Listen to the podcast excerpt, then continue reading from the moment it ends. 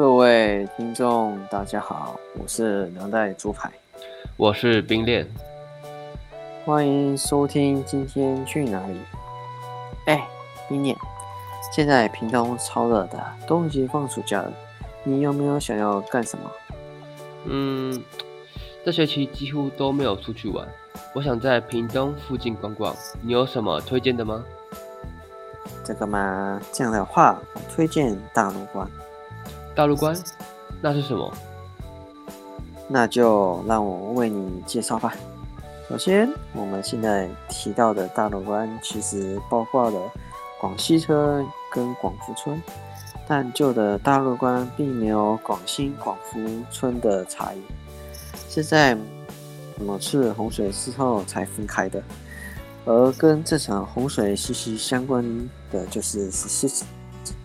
当地人称他们叫做狮老大、狮老二跟狮老三，他们每个都有正风止煞、呼风唤雨的神力，甚至还有石狮显灵或用身体挡水灾的传说，颇受当地人的信仰。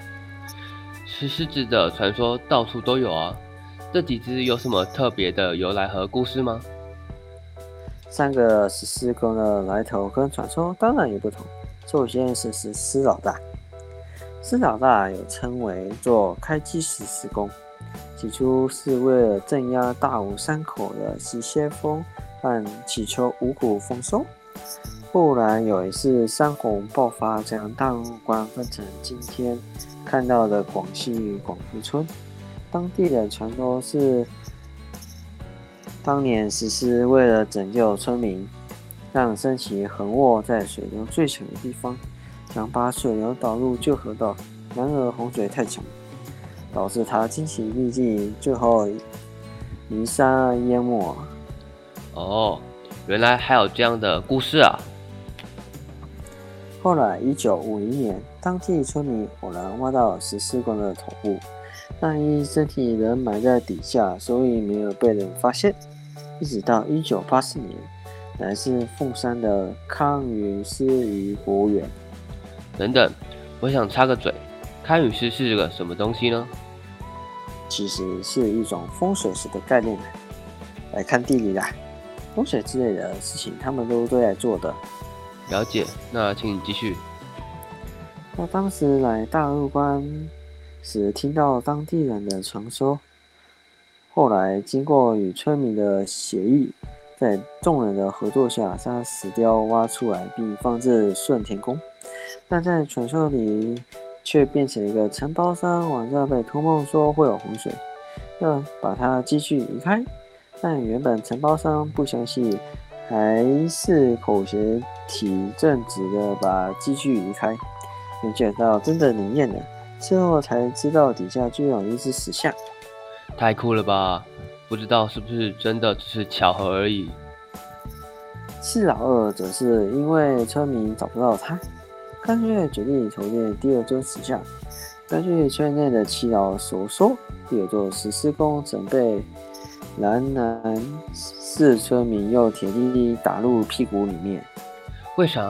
他生病了？并不是，有人说村民为了水源问题而起冲突。还有人说是石老二故意把洪水引到隔壁村，无论如何，这种行为都会引起石老二的愤怒。于是他一怒之下呼风唤雨，将南四四村摧毁了。那第三只石狮子呢？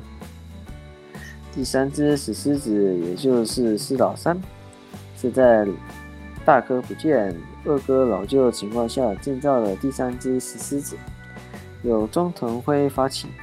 并安置于河上河路旁，此狮位于狮老二正前方。传说是顺天宫的妈祖指示下建造的。当地地主温光在国中时见证狮老山的建造，并在多年后捐出土地作为公园使用。哦，关于这三只石狮的介绍还真是特别呢。二零零五年，文玉光又将周边的腹地让出及扩建，并让旅客能够休息，甚至将自家厕所提供给旅客使用。最后，屏东县客务处向客委会争取了三百九十万的经费，将这个地方正式改名为十四公公园，后于二零一六年四月五号启用。里面除了有围绕水路的石板，还有光熙国小校长写的大陆观史。在开业同天，广福村还举办大陆观十四宫文化节，现场除了进贡典礼、写生比赛等，还现场发放五百份十四宫版给民众享用呢。那请问还有些什么跟大陆观相关的文化吗？当然有啊，除了刚才说十四宫以外，大陆观信面过年跟抢板也是传统文化的重要一环。其中信妹过年是一个让家里的女性在过年期间能够好好休息的传统。因为以前的社会嘛，女性常常要全年无休的主持家务，即便在过年期间，男性休息的时候，女性还是要煮饭做家事。为了体谅女性的辛苦，每年正月十五，家里总会让他们当天好好的休息。可是为什么一定要是十五号呢？其他不行吗？可能是因为当天是年节的最后一天了吧。除此之外，男人们还会包一个小红包给他们，而家中的女性都会在十四号先把隔天的饭菜做好，十五号的时候就完全不管一切家务，好好放松休息。在以前交通还不方便的时候，村里的女性常常会聚在一起聊天。或玩叠三黑，我想再插嘴一下，请问什么是叠三黑？叠三黑就是一种客家妇女的游戏，规则是争三个古钱，红面最多的就是赢家。我懂了，请你继续吧。等到交通变得方便之后，女性就能搭公车到十七公街看电影，由于女性当天享受完全的自由。因此，夜归也不会被责备。难得的自由时光，就是要好好利用嘛。是啊，而且根据当地人所说，信面过年这天甚至比年前还要热闹。当天还要延续一些过年习俗，比如说祭祖，而且一定要前一天做好的汤圆来祭拜。所以许多村民也会扶老携幼到庙里拜拜。添些香油钱，祈求全家顺利。后来这项习俗随着女性意识抬头，逐渐没落。但还是有些人觉得，早期客家男性对农村妇女的尊重。基于这点，有些人士以及文史工作者经过长期的规划，决定恢复本年。虽然没有办法恢复到过去热闹的景象，但具有。